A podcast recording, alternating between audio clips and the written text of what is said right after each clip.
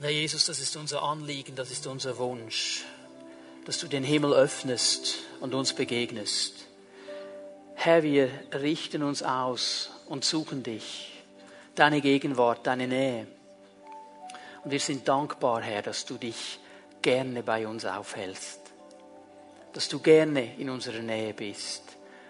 Es ist das, was du verheißen hast in deinem Wort. Wenn wir zusammenkommen in deinem Namen, du bist mitten unter uns. Und so danke ich dir, Herr Jesus, für deine Gegenwart. Ich danke dir dafür, dass du unsere Leben berührst heute Morgen. Herr, dass wenn wir in dein Wort hineinschauen, dass wir ermutigt werden, dass wir aufgebaut werden, dass wir gestärkt werden. Herr, dass wir eine neue Vision, eine neue Hoffnung bekommen für die Dinge, die dir wichtig sind. Ich bete, Geist Gottes, dass du heute Morgen jede einzelne Person, die in diesem Raum ist, wirklich berührst durch dein Wort hineinsprichst in die Lebenssituationen, wo Menschen stehen und neue Hoffnung und neuen Mut schenkst, eine neue Vision und einen neuen Aufbruch. Ich danke dir dafür. Wir preisen dich, Herr, für dein Wort und danken dir dafür, dass dein Geist es uns öffnet heute Morgen. In Jesu Namen. Amen. Amen. Bitte nehmt eure Plätze ein. Ganz kurz einige Informationen weitergeben, bevor wir miteinander das Wort Gottes studieren. Ich bringe euch einmal herzliche Grüße von der Leiterkonferenz. Wir haben letzte Woche, wie immer im Januar, unsere Leiterkonferenz und Studientagung, kommen alle SPM-Pastoren zusammen in Emmetten für einige Tage der Gemeinschaft, der Belehrung, zusammen mit den Mitarbeitern, mit den Ehepartnern. Und es ist immer eine mutige Zeit, wenn man dann zusammen ist und ein bisschen austauschen kann und auch hören kann, was so alles läuft, sei es in der Schweiz, in den verschiedenen Gemeinden, oder sei es eben, und Tom hat es ja ja schon erwähnt beim Mission, Missionsopfer, auch dass es geschieht auf der ganzen Welt. Und es hat mich persönlich sehr berührt, diese Situation, äh, Tom hat es kurz erwähnt, dieses Pastors aus dem Iran, Pastor Viktor, der am 26. Dezember mitten im Gottesdienst einfach von der Geheimpolizei da festgenommen worden ist. Die kamen rein in diesen Gottesdienst, haben Pastor Viktor mitgenommen, haben Mitarbeiter mitgenommen, ins Gefängnis geworfen. Man hat dann eine längere Zeit gar nichts gehört von ihnen, man hat nicht, weiß nicht genau, was geht da ab. Und als dann Pastor Viktor sich melden konnte, da hat er etwas Interessantes gesagt und das hat mein Herz wirklich berührt. Er hat gesagt, bitte betet nicht dafür, dass wir freigelassen werden. Betet dafür, dass wir freimütig das Wort weitersagen. Das ist ein Mann im Gefängnis, in einem brutalen Gefängnis. Man weiß Geschichten über dieses Gefängnis. Und er sagt, betet doch dafür, damit wir freimütig sind, das Wort weiterzugeben. Ich habe gedacht, Herr, da gibt es noch viel in meinem Herzen, das verändert werden muss. Das hat mich bewegt. Und ich sage das auch, wenn der eine oder andere daran erinnert wird, vom Geist Gottes unter der Woche dafür zu beten, für diese Situation. Wir arbeiten schon lange Jahre mit diesem Pastor Viktor zusammen. Er hat eine starke Arbeit aufgebaut im Iran. Dann lasst uns doch so beten, wie er es möchte. Wie sein Glaube ist, dass der Herr ihn wirklich gebrauchen kann, auch während dieser Zeit. Da möchte ich euch noch einmal einladen. Simeon hat das auch schon erwähnt, in diese Ferien nach Sardinien. Ich weiß, es geht noch lange und jetzt hat es noch geschneit und jetzt sprechen wir schon von Sommer und Strand und so weiter. Aber wisst ihr, ich habe einen Wunsch in meinem Herzen. Ich wünsche mir, dass alle Generationen der Pfimi Bern da irgendwie vertreten sind in diesen Ferien dann im nächsten September. Von der ältesten Generation über die mittelalterlichen, nicht mehr ganz so mittelalterlichen bis zu ganz jungen, dass wir miteinander dahin gehen können, weil es ist meine tiefste Überzeugung, dass Generationen voneinander lernen können und ermutigt werden. Und hier, wenn wir so im Gottesdienst sind, dann geht das oft aneinander vorbei. Man hat dann oft nicht die Zeit, die man vielleicht auch gerne hätte, um wirklich miteinander mal ein bisschen auszutauschen, zu hören. Und jetzt gibt es diese Möglichkeit, für, für fast zwei Wochen einfach an einem Ort zu sein, miteinander Zeit zu verbringen. Das ist nicht der Stress, ich muss noch und ich sollte noch und das muss jetzt noch kommen, sondern man kann dann wirklich bei einem Cappuccino oder Gelati oder was immer du gerne hast, bei einem guten Glas Wein, sich mal hinsetzen, austauschen, man hat Zeit füreinander. Und ich bin überzeugt, dass da ganz viel geschehen wird. Ist schon geschehen in diesen Zeiten, wo wir da waren. Bin überzeugt, es wird auch in diesem Jahr so sein, dass vieles, vieles in dieser Zeit gesetzt wird. Und ich weiß, äh, wir haben ein bisschen einen Reisebüro-Touch heute Morgen, aber ich möchte das doch auch erwähnen. Am nächsten Freitag werde ich zusammen mit Barbara und einer Gruppe von 42 Pfimianern nach Israel fliegen für eine zehntägige Studienreise. Also wenn ihr daran denkt und für uns betet, dass der Herr uns da begegnet und wir eine gute Zeit haben können, dann sind wir dankbar. Und jetzt schauen wir miteinander ins Wort Gottes hinein. Du kannst schon mal Römer 15 aufschlagen. Römer 15 werde ähm, über biblische Hoffnung auch heute Morgen sprechen, die Kultur des Reiches Gottes. Hoffnung ist ein Teil davon. Tom hat den Anfang gemacht am letzten Sonntag. Und ich möchte hier eine Fortsetzung machen. Und zuerst einmal ist mir wichtig zu verstehen, dass wir von biblischer Hoffnung sprechen. Von biblischer Hoffnung. Ich habe manchmal den Eindruck, dass wir die Dinge ein bisschen durcheinander bringen, dass unsere Wünsche, unsere Ideen, unsere Überzeugungen dann sehr schnell projiziert werden auf den Herrn und wir denken, das ist das, was der Herr möchte und dann wird unsere Hoffnung, die wir gesetzt haben, nicht erfüllt und wir sind frustriert und haben eben nicht verstanden, was biblische Hoffnung ist. Es geht nicht um meine Wünsche. Es geht auch nicht um einen Zweckoptimismus. Nicht, jetzt ist alles schiefgelaufen, aber wir sollten ja positiv sein, sind wir halt positiv, so Zweckoptimismus, es kommt da schon gut. Das ist nicht biblische Hoffnung. Biblische Hoffnung ist etwas ganz anderes. Ich muss immer so ein bisschen an diese Aesop-Fabel denken des Fuchses, der diese wunderschönen Trauben sieht und mit seinen kurzen Beinlein versucht er da raufzuspringen und die Trauben zu bekommen. Und er versucht und versucht und gibt sich Mühe und springt und springt und merkt dann nach einer gewissen Zeit, es reicht einfach nicht, ich komme da einfach nicht hoch. Und was macht er? Er sagt, ja, die sind eh noch nicht reif, die sind eh sauer, die wären eh nicht gut. So, er, er belügt sich selber. Und manchmal habe ich den Eindruck, wir machen das auch so als Christen, weil wir biblische Hoffnung nicht genau verstanden haben. Da wollen wir heute Morgen versuchen, ein bisschen einen Punkt zu setzen. Was ist denn diese biblische Hoffnung? Die biblische Hoffnung ist einmal ein sicheres Wissen, dass die Verheißung eintrifft, die Gott gegeben hat. Die Gott gegeben hat.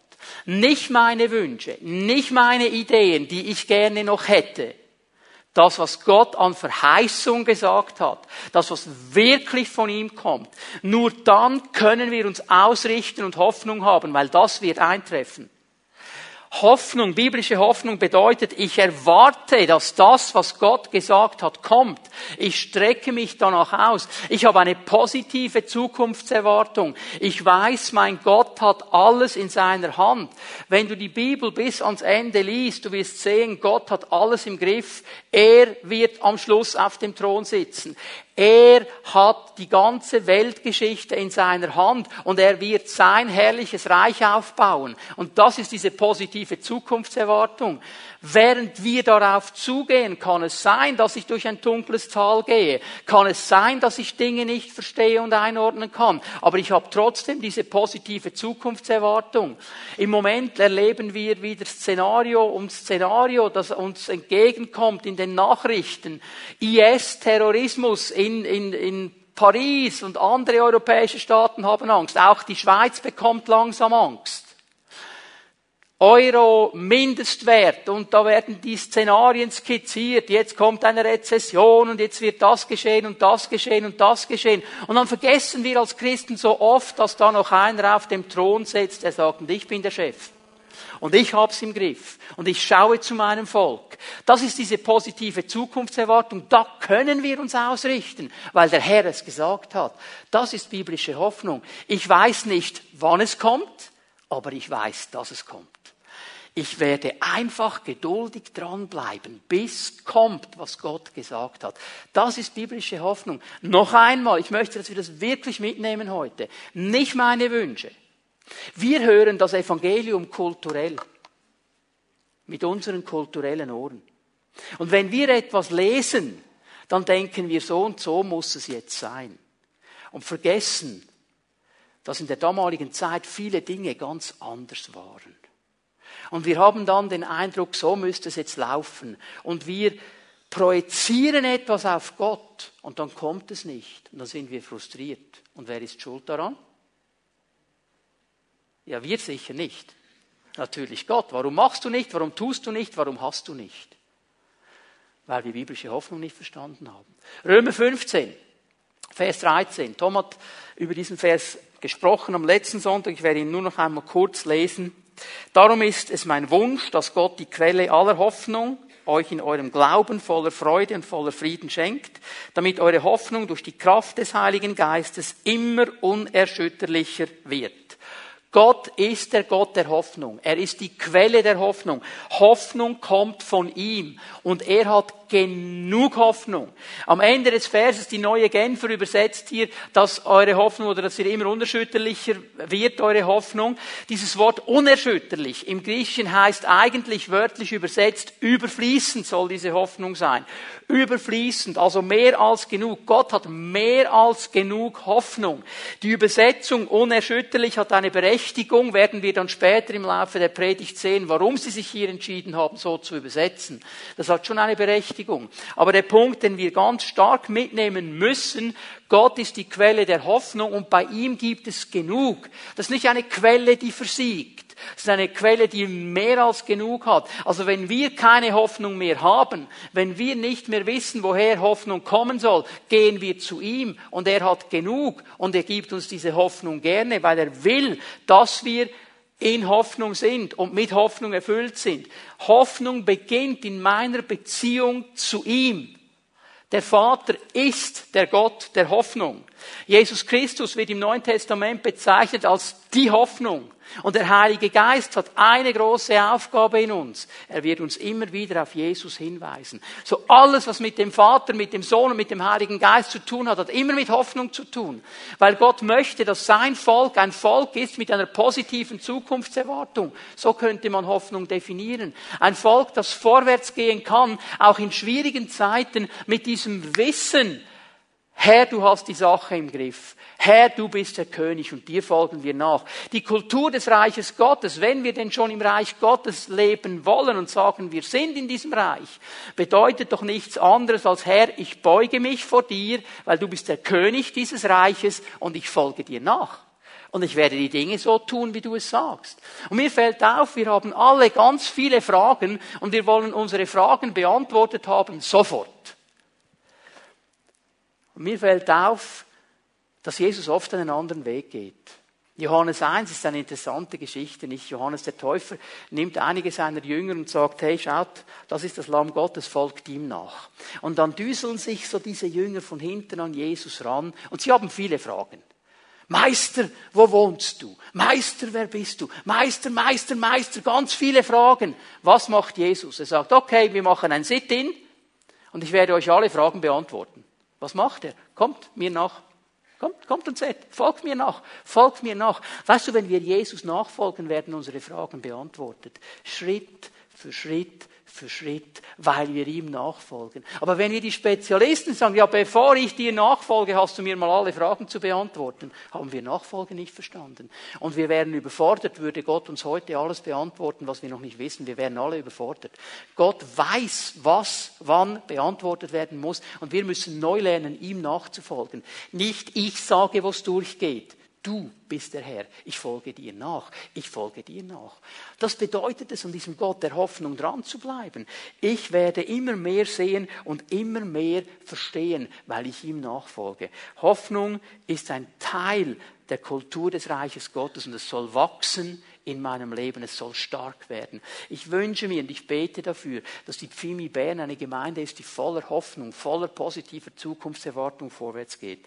Ich möchte heute Morgen drei Fragen beantworten, die ich immer wieder gestellt bekomme im Zusammenhang mit Hoffnung, wenn ich mit Menschen austausche in der Seelsorge. Es sind immer diese drei Fragen, die gestellt werden. Ich möchte die heute Morgen mal beantworten. Die erste Frage, die wichtigste, die immer wieder kommt, ja, was für eine Rolle spielt denn eigentlich das Wort Gottes im Zusammenhang mit Hoffnung? Spielt das eine Rolle? Hat das Wort Gottes auch eine Funktion, wenn es um Hoffnung geht? Hat es und eine ganz starke. Wir sind in Römer 15, lass uns ein bisschen nach oben gehen zu Vers 4. Römer 15, Vers 4. Paulus weist nämlich darauf hin, dass das Wort Gottes eine wichtige Funktion hat im Zusammenhang mit Hoffnung. Römer 15, Vers 4. Alles, was die Schrift sagt und was doch schon vor langer Zeit niedergeschrieben wurde, sagt sie unseretwegen. Nun, möchte hier mal schnell stoppen. Wir haben ein altes Testament, wir haben ein neues Testament. Es gibt Christen, die machen sich das ganz einfach und die sagen, altes Testament, all diese komischen Geschichten, die so schwierig sind, all diese Opfervorschriften, all diese Geschlechtsregister, altes Testament. Und da war Gott sowieso so streitsüchtig und hat die Völker niedergemetzelt. Neues Testament, da sind wir drin, das ist wichtig für uns. Und da ist Gott der Gnädige und der Liebe und der Nette und da ist alles Roger. Altes Testament brauchen wir nicht. Hör mal, das ist so etwas von verkürzt. Und so etwas von falsch. Ohne Altes Testament kein Neues Testament. Und wir brauchen sie beide. Und übrigens einfach zur Information, wenn Paulus hier sagt, und was die Schrift sagt, dann spricht er nicht vom Neuen Testament. Zu diesem Zeitpunkt hat es das nämlich gar noch nicht gegeben. Er spricht nur vom Alten Testament. Er spricht von all diesen Schriften. Und er sagt, in diesen Schriften, die vor langer Zeit geschrieben worden sind, die wurden für uns geschrieben. Auch für uns heute. Die wurden geschrieben, damit wir lernen, damit wir durch die, ihre Aussagen ermutigt werden, damit wir unbeirrbar durchhalten, bis sich unsere Hoffnung erfüllt. Das Wort Gottes hat diese Zielrichtung, dass es uns helfen will, dran zu bleiben, bis die Hoffnung erfüllt ist. Indem es uns lernt, indem es uns ermutigt und indem es uns geduldig macht, indem es uns viel Trost gibt. Wir lernen aus dem Wort Gottes all diese Prinzipien, die Gott uns immer wieder schenkt und wir lesen sie. Ich, Manchmal denken wir ja, aber das kann doch nicht sein. Ich meine, dann nimmst du dir vielleicht vor, wir sind ja immer noch im ersten Monat des Jahres, nimmst du dir vor, mal die Bibel jetzt ganz durchzulesen in diesem Jahr und das geht alles ganz gut und dann kommen die Geschlechtsregister. Das sind da diese ähm, Bücher, wo kapitelweise Namen um Namen steht.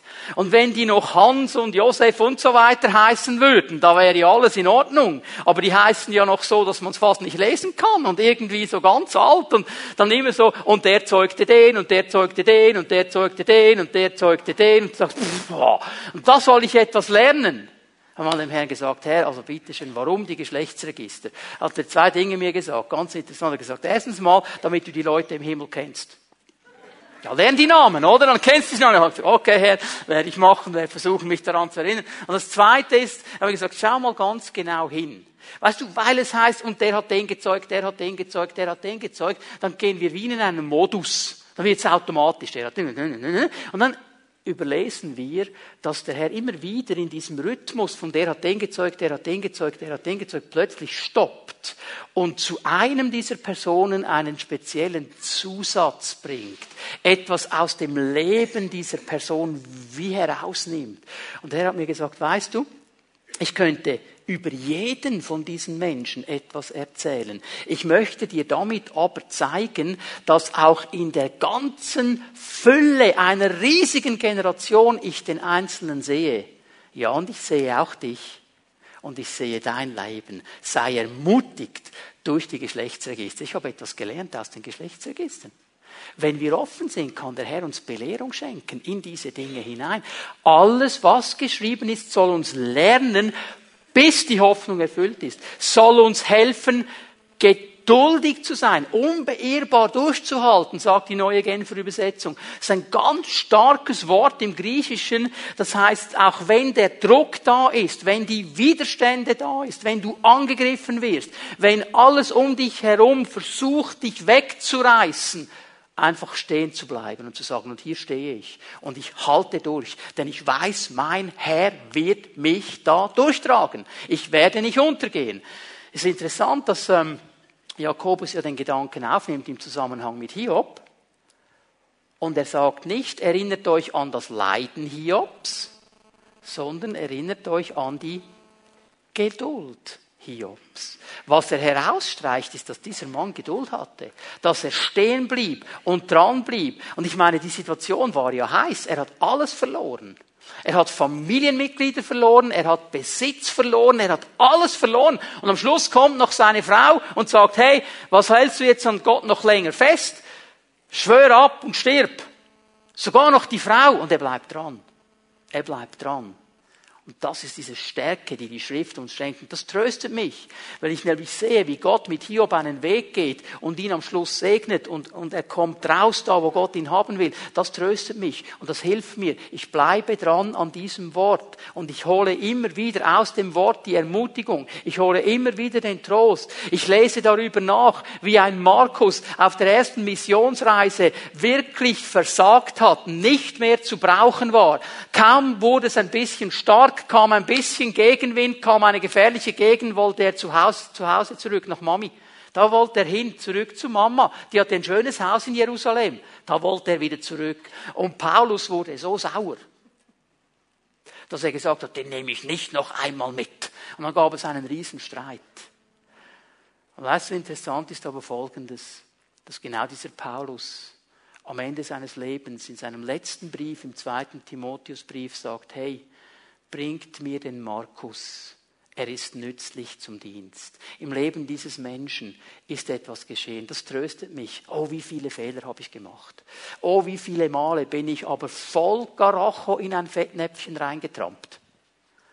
Und ich bin so froh, dass Gott dann nicht sagt, weg mit dir sondern mit uns einen Weg gibt. Das ist Trost der Schrift und ich bleibe an dieser Hoffnung dran. Ich bleibe an dieser Hoffnung dran. Wir müssen das verstehen. Das Wort Gottes gibt uns immer wieder diese Hoffnung. Ein Beispiel wäre Abraham. Werde ich nur ganz kurz antönen, weil heute Abend mit Gott wird ein bisschen speziell sein. Ich werde relativ früh den Input machen und dann werden wir mal eine schöne Runde miteinander anbeten und ich werde etwas mehr sagen über diesen Abraham. Hast du dir mal überlegt, wie lange der Mann in Hoffnung gelebt hat? Jahrzehnte. Gott hat gesagt, du wirst einen Sohn bekommen. Jahrzehnte hat das gedauert. Ich meine, bei uns geht schnell. Eine Seite, zwei Seiten, drei Seiten. Das sind Jahrzehnte, wo er in Hoffnung war. Und was hat er gemacht? Die Bibel sagt, er hat gegen Hoffnung auf Hoffnung hin geglaubt. Das ist eine interessante Aussage. Gegen Hoffnung, auf Hoffnung hin geglaubt. Warum hat er das getan? Weil er dem Gott glaubte, der das Tote lebendig macht. Weil er dem Gott glaubte, der dem das nicht da ist, ruft und es ins Dasein bringt, weil er diesem Gott glaubte und weil er ihn angebetet hat. So wurde die Hoffnung in seinem Leben stabil und aufrechterhalten. Und das werden wir heute Abend tun. Aus diesem Wort fließt Ermutigung, Trost. Es kommt zu dieser positiven Zukunftserwartung. Ich gebe euch noch eine Bibelstelle. Kolosser 1.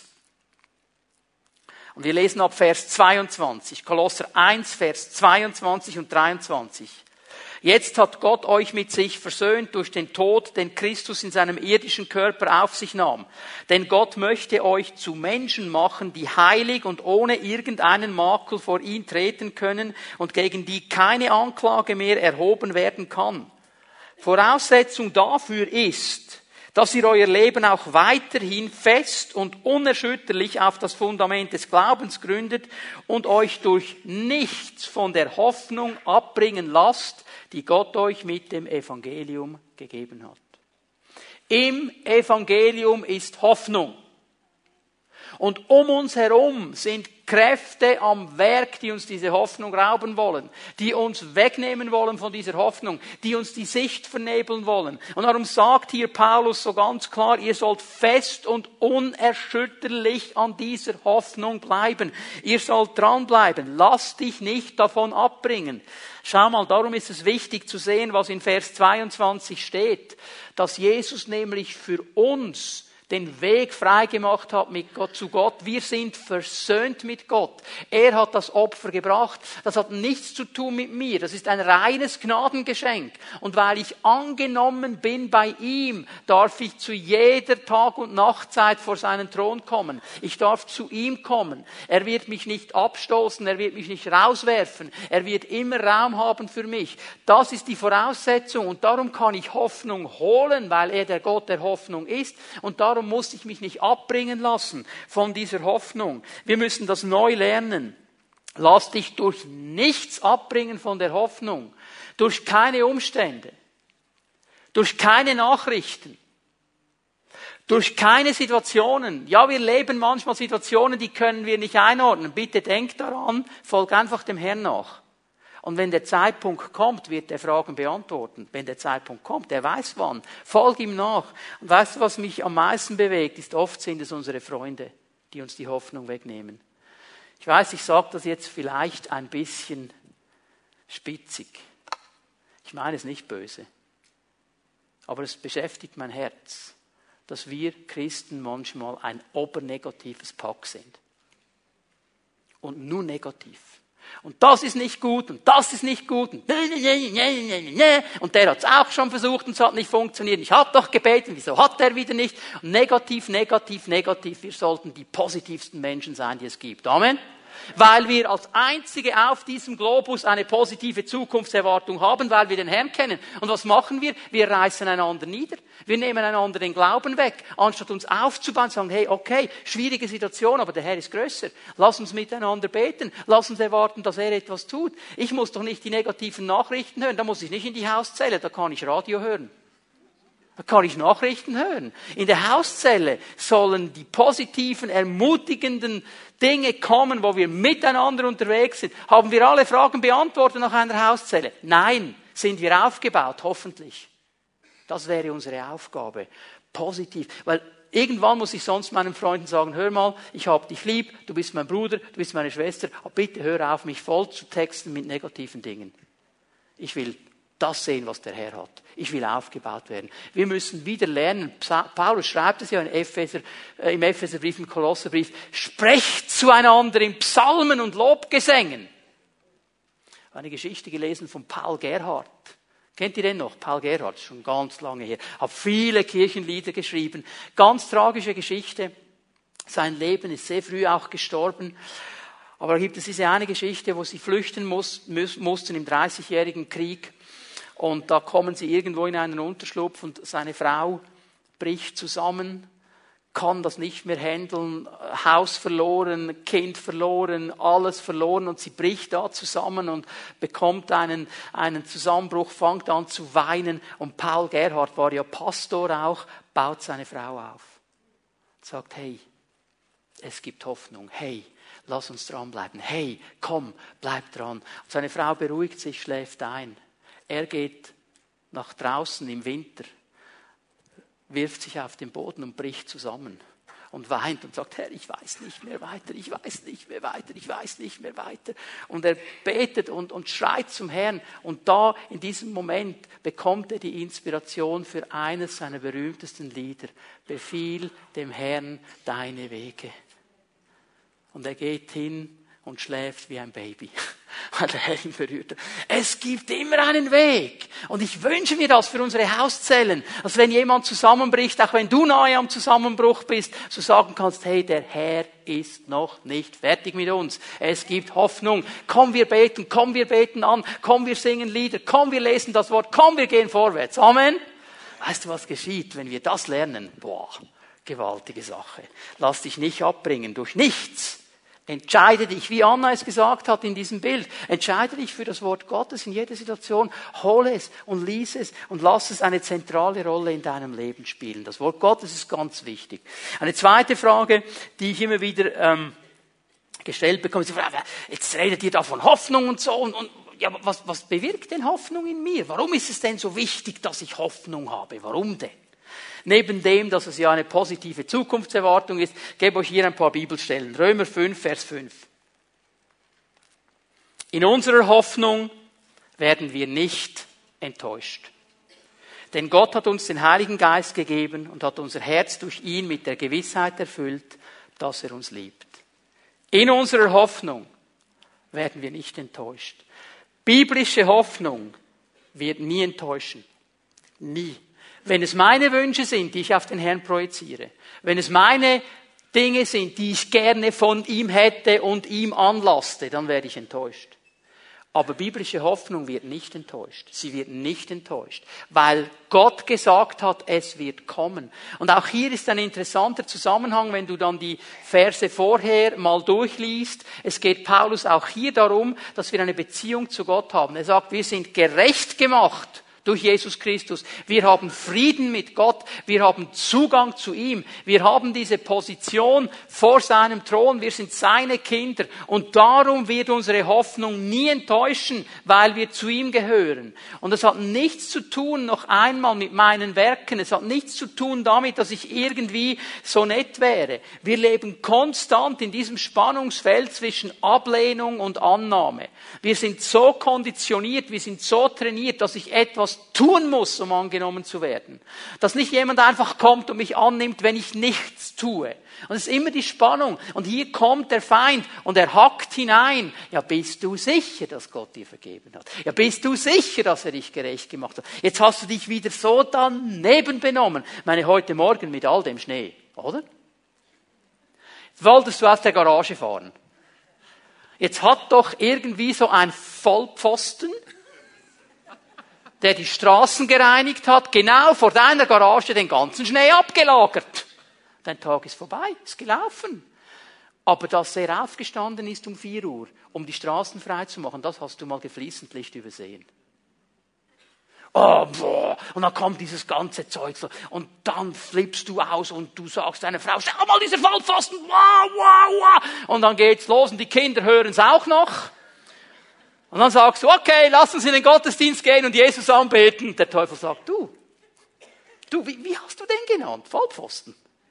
Hast du wirklich das Gefühl, du seist gerecht? Hast du wirklich das Gefühl? Und dann geht die Story los. Und wir leben in diesem Spannungsfeld zwischen Annahme und Ablehnung. Und Paulus sagt hier, hey, egal was geschieht, du bist angenommen. Das ist was ich gelernt habe aus einem Bild im Alten Testament. Passa.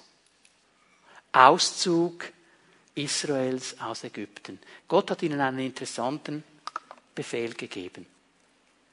Nehmt das Lamm, schlachtet das Lamm und schmiert das Blut an den Türpfosten. Schmiert das daran. Okay? Und der Würgengel, der kommen wird, der Gerichtsengel, der kommen wird, der wird vorbeigehen am Blut. Auf was hat er geachtet? Auf das Blut. Okay? Quizfrage.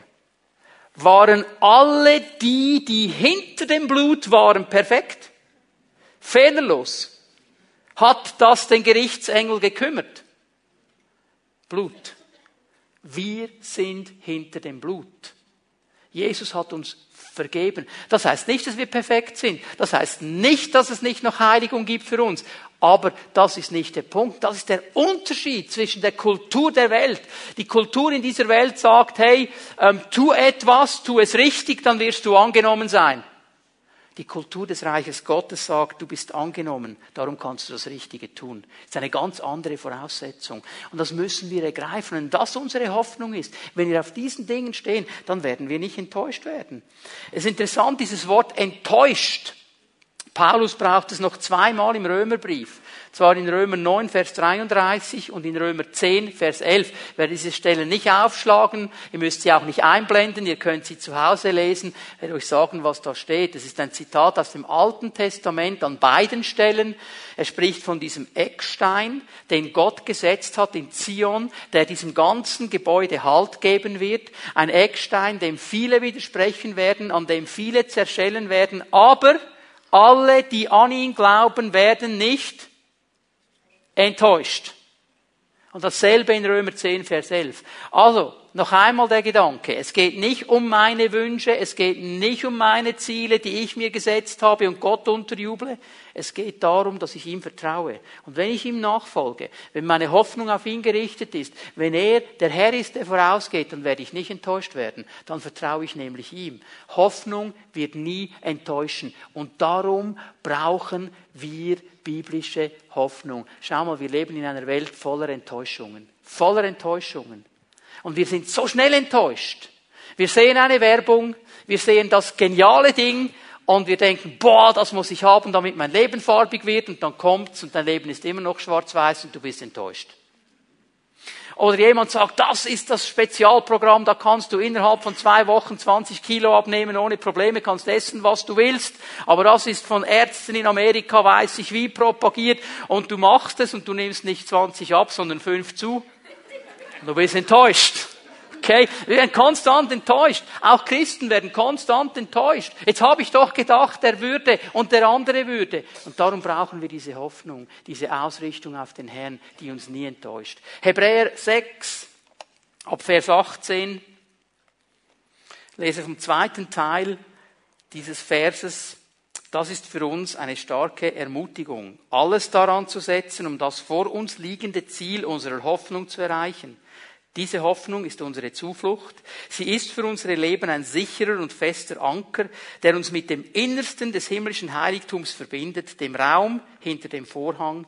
Dorthin ist Jesus uns als Wegbereiter vorausgegangen.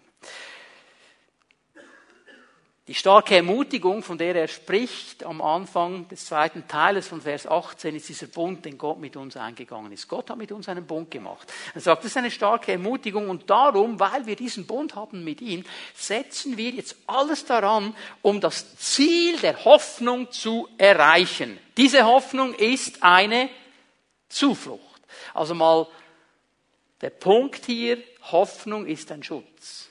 Hoffnung wird uns helfen, wird uns immer ein Hort der Zuflucht sein. Und dann kommt das Wichtige, auf das ich eingehen will. Diese Hoffnung ist für unsere Leben ein sicher und fester Anker. Im Griechischen steht hier, die Hoffnung ist ein sicherer und fester Anker für meine Seele. Und das ist jetzt der Punkt, weil die Seele ist es, die uns immer wieder durcheinander bringt. Die Seele ist es, die bei der Wiedergeburt eben nicht sofort erneuert wird. Unser Geist wird neu. Die Seele, das ist der Ort, wo mein Ich ist, mein Wille, meine Persönlichkeit, meine Gefühle, die sind alle da in der Seele drin. Die wird erst im Laufe der Zeit mehr und mehr geheiligt. Und ich sage euch, ich bin jetzt fast 30 Jahre mit dem Herrn unterwegs und ich bin noch nirgends in dieser Heiligung. Dieser Prozess hört nie auf. Es ist ein konstanter Prozess. Aber es ist meine Seele, die dauernd herumschwankt, die dauernd irgendwelche Wünsche hat. Es ist eine völlige Primadonna. Die hat immer irgendwelche Wünsche, immer irgendwelche Ideen, die hat noch immer irgendwo ein Feeling. Und wir müssen lernen, diese Seele zu ankern. Ich bin jetzt nicht ein großer Schiffsspezialist oder Bootspezialist, aber eines habe ich schon beobachtet, wenn du an einem See bist und all diese Boote liegen da vor Anker und dann kommt ein Wind und es kommen die Wellen. Dann bewegen sich die Boote, aber sie reißen sich nicht los. Sie bewegen sich zwar, aber sie sind verankert. Und genau Hoffnung ist dieser Anker. Auch wenn deine Seele da oben irgendwo herumschwimmt und herumschwingt und im Wind hin und her getrieben wird, ist es doch nicht so, dass sie sich losreißen kann und dich wegreißen kann, weil du verankert sein darfst in dieser Hoffnung. Es ist mal, kann das laufen. Du stehst auf am Morgen und du erwartest, dass du mit deinen Füßen in deine wunderbaren schönen Plüschpantoffeln reinkommst, die du am Bett gestellt hast. Und was ist da? Da sind Nadeln. Und du tappst voll Karacho in die Nadeln rein. Warum sind die Nadeln dort? Weil gestern Abend deine Frau dir noch die Hosen abgesteckt hat, die sie dir rumnehmen will und die Nadeln vergessen hat. Und dann geht's los. Der Tag ist gelaufen. Oh, der Tag ist gelaufen. Egal was noch kommt. Ich bin in diese Nadeln reingetrampt. Und das tut mir weh und das sollten doch die Plüschfinken sein. Und meine Frau ist ein völliger Messi. Das hat sie doch extra gemacht. Die räumt sowieso nie auf. Und dann geht die ganze Story los und dein Tag ist schon im Eimer. Und wenn du jetzt nicht geankert bist in dieser Hoffnung, dann wirst du noch, noch saurer und noch saurer und noch saurer, weil das nicht gut ist und das nicht gut ist. Weißt du, was wir lernen müssen? David hat das verstanden. Das, das Ankern hat er verstanden. Ist dir aufgefallen, was er immer wieder sagt in den Psalmen? Lobe den Herrn meine Seele. Befehlston. Warum muss er ihr das befehlen? Ja, die will nicht loben. Die will lamentieren, die will motzen, die will negativ sein, die will ihre Gefühle verbreiten, die will nicht loben. Da geht es ja nicht mehr um sie. Geht ja nicht mehr um sie. Das ist ja schrecklich. Es gibt Christen, die haben das Gefühl, es muss immer nur um sie gehen. Sie sind das absolute Bauchnabelsyndrom der Welt. Sie sind es. Nur, nur, das ist die Seele. Und die Seele muss hören von uns, hallo, anbeten, anbeten. Und weißt du, was geschieht, wenn ich anfange anzubeten? Also ich sage jetzt nicht Halleluja, preis dem Herrn, dass die Nadeln da sind. Aber ich könnte zum Beispiel sagen, Herr, ich preise dich auch trotz der Nadeln. Ich preise dich, auch wenn mir mein Fuß wehtut. Ich preise dich, weil du besser bist und größer bist und stärker bist als alle Nadeln. Herr, und übrigens sagt dein Wort, dies ist der Tag, den du gemacht hast. Und auch die Nadeln vermissen mir den nicht. Und du hast gesagt, früh am Morgen werde ich mein Volk segnen mit einem Strom, der vom Heiligtum kommt. Das ist dein Heiliger Geist. Mir sind die Nadeln egal, Herr. Ich will deinen Heiligen Geist. Und dann hast du mir gesagt, ich soll dir nachfolgen und deine Fußstapfen werden triefen von Fett und Mark. Hat auch heilende Kraft, also rein mit den Füßen in deine Fußstapfen, dann wirst du mich noch heilen. Halleluja. Und schon bist du wieder voll drauf, okay? Seele ankern. Seele ankern. Das ist ein ganz wichtiger Punkt in der Hoffnung. Und diese Hoffnung ist interessant, was Jesus sagt. Die verbindet uns mit dem Allerheiligsten, mit dem, was hinter dem Vorhang geschehen ist. Er nimmt hier das Bild auf des natürlichen Priesters, der einmal im Jahr ins Allerheiligste hineingehen konnte, an diesem Yom Kippur, an diesem großen Tag der Versöhnung. Und er durfte da reingehen, nur einmal. Und er hat da drin Versöhnung gebracht für das ganze Volk. Und jetzt sagt aber hier Vers 20 etwas Interessantes. Dorthin ist Jesus uns als Wegbereiter vorausgegangen. Mit anderen Worten, wir dürfen alle auch da rein, weil wir einen Bund haben mit Gott. Wir dürfen direkt zur Quelle der Hoffnung gehen. Egal wann, egal wie, egal was dein Anliegen ist. Wir dürfen alle zu dieser Quelle gehen.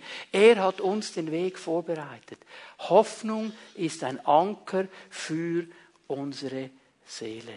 Darum gehen wir immer wieder zu diesem Herrn. Ich möchte zum dritten Punkt gehen hätte hier noch mehr Bibelstellen, aber Lass mich die dritte Frage noch aufnehmen. Wie kann ich lernen, eine positive Zukunftserwartung zu haben? Wie kann ich lernen, in dieser Hoffnung zu stehen? Und ich möchte dir eigentlich nur drei Punkte noch einmal zeigen, die wir schon gesehen haben in der Predigt, aber genau darum geht es. Wie kann ich das aufbauen in meinem Leben? Habe ich wirklich verstanden, dass mein Gott der Gott der Hoffnung ist? Habe ich das wirklich verstanden? Dass bei Gott immer Hoffnung ist? Habe ich das wirklich verstanden, dass er eine Quelle der Hoffnung ist? Wenn ich das verstanden habe, dann werde ich alles tun, um die Beziehung zu ihm zu bewahren und zu pflegen. Dann werde ich alles tun, um die Beziehung mit ihm zu bewahren und zu pflegen. Und jetzt lass mich hier etwas ganz klar sagen. Das hat nichts zu tun mit Druck. Das hat nichts zu tun mit Druck. Das hat zu tun mit einer Entscheidung. Es gibt so Spezialisten, die rennen herum und sagen, ja, die Pfimi Bern ist eine Zeigefingergemeinde. Hören wir, das ist das Wort Gottes. Das ist das Wort Gottes. Und wenn das Wort Gottes meinem Fleisch Druck aufsetzt, dann spüre ich Druck, ja. Aber es ist der Geist Gottes, der das tut. Entschuldigung. Um was geht es mir hier? Das kannst du nicht messen, diese Beziehung mit dem Herrn in Stunden und Minuten. Weißt du, was mir auffällt? Beziehung durchlebt verschiedene Stadien. Beziehung ist etwas, das verschiedene Stadien durchlebt. Manchmal fällt es dir völlig leicht, mit deinem Ehepartner dich hinzusetzen und stundenlang zu diskutieren. Und dann gibt es die Zeiten, da kannst du kaum drei Worte sagen und es funktioniert irgendwie nicht. Sagst du jetzt halt, okay, kann nicht mehr mit dir reden, weg mit dir. Ja, hoffentlich nicht. Was mir fällt auf, Beziehung mit Gott ist auch so. Es gibt Zeiten, da fällt es uns absolut leicht, mit ihm zusammen zu sein. Und es gibt Zeiten, da fällt es eben nicht so leicht, mit ihm zusammen zu sein. Da braucht es diese innere Überwindung, hinzugehen. Es geht hier nicht um Stunden und Minuten. Es geht um eine grundsätzliche Entscheidung. Herr, was an mir liegt, ich will diese Beziehung mit dir pflegen. Ich will da dranbleiben. Und weißt du was? Er ist überhaupt nicht schockiert, wenn du ihm sagst, Herr, es fällt mir schwer im Moment. Es fällt mir schwer. Ich weiß nicht warum, aber es fällt mir einfach schwer. Weißt du, was er dir sagen wird? Mein Kind, das weiß ich doch schon lange. Ich kenne doch dein Herz. Aber es freut mich, dass du es zum Thema machst. Und jetzt lass uns miteinander vorwärts gehen. Stellen, wir haben diese frommen Vorstellungen manchmal, dass wir dann sofort, wisst ihr was, das ist Kultur der Welt. Also wenn der Pastor sagt, Beziehung mit Gott pflegen, jetzt muss ich drei Stunden rausschneiden irgendwo am Tag, sonst ist der wieder nicht zufrieden. Weißt du, ich will gar nicht wissen, wie viel Zeit du verbringst für Beziehungspflege. Das ist deine Sache, ist nicht meine. Ich sage dir, wenn du Hoffnung aufbauen willst und du verstanden hast, Gott ist ein Gott der Hoffnung, dann musst du alles daran setzen, diese Beziehung mit ihm zu pflegen. Was immer das für dich heißt. Was immer das für dich heißt. Vielleicht bist du pensioniert. Du kannst problemlos fünf Stunden investieren dafür. Wunderschön. Der Herr segne dich. Vielleicht bist du ein Manager, der voll im Stress ist. Und du kannst fünf Minuten. Gott segne dich. Gott kann in fünf Minuten tun, was er in fünf Stunden tun kann. Er ist nicht gebunden an diese Dinge. Es sind unsere Ideen, die wir haben. Und unsere Vergleiche mit anderen. Bitte schön. Bau deine Beziehung mit ihm. Und bau sie so, wie es für dich möglich ist. Amen.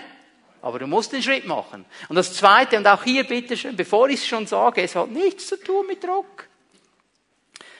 Habe ich verstanden, dass Gottes Wort mir Hoffnung gibt? Habe ich das verstanden? Ja, wenn ich das verstanden habe, dann ist Gottes Wort eine Priorität in meinem Leben. Dann werde ich Raum geben für Gottes Wort in meinem Leben. Dann werde ich versuchen, Räume zu schaffen, wo Gottes Wort zu mir sprechen kann, wo es zu einer Priorität. Bitte schön, noch einmal, das kannst du jetzt nicht in Stunden messen. Es gibt Leute, die können drei, vier, fünf Kapitel lesen am Tag, wunderschön. Es gibt solche, die sagen, ich schaffe fünf Minuten, mehr schaffe ich nicht, fünf Verse Maximum. Okay, dann liest doch die fünf Verse. Gott kann dir in drei Kapiteln begegnen, kann dir in fünf Versen begegnen. Die Frage ist, wo ist mein Herz? Habe ich es zu meiner Priorität gemacht? Und auch hier wirst du merken, es wird Zeiten geben. Was ich dann oft nicht verstehe, sind die, die sagen, ja, ich habe nie Zeit, das Wort Gottes zu lesen. Ich habe nie Zeit, das Wort Gottes zu lesen. Okay, und dann gehen sie in die Ferien. Und dann kommen sie zurück nach zwei, sagen, ah, jetzt kann ich zwei Wochen, habe ich Ruhe, habe ich Zeit und so, wunderschön. Und dann kommen sie zurück, sagst, hast du das Wort Gottes gelesen? Nein, aber fünf Romane. Das ist eine Frage der Entscheidung. Das ist eine Frage der Entscheidung. Es hat nichts zu tun mit Zeiten, es hat zu tun mit Entscheidung. Nehme ich Raum für dieses Wort Gottes? Ich meine, hey, hast du gemerkt, dass Petrus drei Bücher gelesen hat? 1. Mose, 2. Mose, 3. Mose, bevor er aufs Wasser ging. Das ist nur ein Witz. Ich weiß ja nicht, so kommt jemand auf die Idee, die drei Bücher Mose zu lesen und heute Nachmittag zu versuchen, auf dem Thunersee zu gehen. Darum sage ich, es ist ein Witz. Was hat er gehört? Ein Wort. Komm. Das hat gereicht. Hör mal, Gott kann ein Wort sagen und das reicht. Aber hast du Raum gemacht? Hast du Raum gemacht für sein Wort? Das ist der Punkt. Und das Letzte, was ich hier erwähnen möchte, wie kann ich, wie kann ich Hoffnung aufbauen? Habe ich verstanden, dass ich mich immer wieder für diese Hoffnung entscheiden muss? Dass ich immer wieder einhängen muss, dranbleiben muss an dieser Hoffnung. Diese Geschichte eines zehnjährigen Jungen, der durch einen ganz schrecklichen Unfall gegangen ist. Er war in seinem ganzen Körper verbrannt, ganz viele Brandwunden. Er wurde in den Spital gelegt. Er musste nicht in die Intensivstation. Er war bei Bewusstsein, aber sein ganzer Körper war total verbrannt. Und man hat nicht gewusst, wie man diesen Jungen, wie man ihm helfen kann, ob man ihn überhaupt durchbringt. Und er ist da und ist völlig verbrannt und hat alle Hoffnung aufgegeben, hat nicht mehr weitergesehen. Und die Schule, die er besucht hat, die hat ein spezielles Programm vor Jahren schon äh, ins Leben gerufen, wo es darum ging, wenn mal ein Kind im Spital war, wenn mal ein Kind für eine längere Zeit äh, nicht kommen konnte, krank war, irgendwas war, da haben sie bestimmte Lehrer festgesetzt und angestellt, die dann zu diesen Kindern gingen und äh, ihnen halfen, dass sie mit dem Schulstoff nachkamen. Und so musste diese junge Frau bekam dann den Auftrag, du, dieser Junge liegt im Spital, ganz schwer verbrannt, ähm, geh doch mal hin und, und äh, ja, schau, dass er nachkommt mit dem Stoff. Sie ist dann zur, äh, zur regulären Lehrerin gegangen und sagt, was soll ich machen mit dem Kind, wo, wo muss ich dranbleiben? Und die Lehrerin hat gesagt, ja, wir sind im Moment dran, die Verben zu lernen, also üb mal mit ihm die Verben. Und jetzt kommt diese junge Frau in diesen Spital, wird hier eingeführt in dieses Zimmer, sieht dieses Kind verbrannt am ganzen Körper und ist absolut sprachlos. Weiß nicht mehr, was sagen, weiß nicht mehr, was machen, ist völlig schockiert über dem, was sie sieht. Und der Junge sagt, was wollen Sie hier? Und die einzige Antwort, die diese Frau geben konnte, war, ja, ich bin hier, um mit dir die Verben zu üben. Ja, super, oder? Ein paar Tage später kommt diese junge Lehrerin zurück ins Spital. Und die Oberschwester. Oh, kennt ihr Oberschwester? Wir haben früher gesagt, der Stationsdrache. Zu mir ins Büro. Was haben Sie mit dem Jungen gemacht? Und ich war schockiert. Ja, habe ich etwas falsch gemacht? Ich habe nur die Verben mit ihm geübt. Sie sagt, seit Sie da gewesen sind, ist dieser Junge, ist der Zustand des Jungen dramatisch besser geworden. Er hat angefangen einzuhängen. Wir bringen ihn durch. Eine totale Veränderung. Was haben Sie gemacht? Ich habe nur die Verben geübt. Sie haben dann den Jungen gefragt. Er hat gesagt, ich habe eigentlich aufgegeben, ich habe mit meinem Leben abgeschlossen, ich habe gedacht, ich werde das nie überleben. Und dann kommt diese Frau und sie sagt zu mir, ich werde mit dir die Verben üben. Dann habe ich gedacht, die werden sicher keine Lehrerin schicken zu einem sterbenden Jungen, um mit ihm die Verben zu üben. Und dann hat er wieder eingehängt. Weißt du was? Es gibt viele Christen, die sitzen hier und du bist genau wie dieser zehnjährige Junge. Du hast aufgegeben. Da sind Frustrationen, da sind Dinge geschehen, da sind irgendwelche Wünsche, die du vielleicht hattest, nicht so gekommen, wie du es wolltest. Gott hat nicht gemacht, was du wolltest. Und jetzt liegst du da und bist völlig frustriert. Und ich sage dir heute Morgen, Gott möchte dir begegnen. Er wird mit dir nicht Werben üben, aber er wird Hoffnung geben. Er wird Hoffnung geben, weil er der Gott der Hoffnung ist und weil er nicht will, dass sein Volk keine Hoffnung hat. Ich weiß nicht, was es ist. Vielleicht sind es auch Dinge, die Gott gesagt hat und die sind noch nicht gekommen. Dann denke daran, wie lange Abraham gewartet hat. Aber er hat gesagt, es kommt, es kommt, es kommt. Und wisst ihr, der Herr hat mich herausgefordert mit einem Gedanken. Letzte Woche. Wenn Gott dir etwas gesagt hat, wenn er dir gesagt hat, in deinem Leben, an deiner Arbeitsstelle, in deinem Dienst, in deiner Familie, was auch immer, das wird geschehen. Das wird geschehen. Und jetzt ist es schon zwei Jahre her oder drei Jahre her und es ist noch nichts geschehen. Und innerlich ist schon die Frustration da. Ja, hallo. Was wäre, wenn du einen Tag, nachdem es geschieht, sterben würdest? Dann wäre es doch erreicht, oder? Wir haben immer das Gefühl, wir müssen dem Herrn dann noch sagen, wann. Er weiß es. Und wenn er über dein Leben sagt, das wird mit deinem Leben erreicht werden, und dann hast du das erfüllt, dann sagt er vielleicht am nächsten Tag, jetzt kommst du nach Hause. Aber es ist erfüllt. Und meine Aufgabe und deine Aufgabe ist festzuhalten an dem, was er gesagt hat. Biblische Hoffnung zu haben. Und mit dieser Haltung werde ich andere mit aufbauen und mit ausrichten. Gott ist ein Gott der Hoffnung.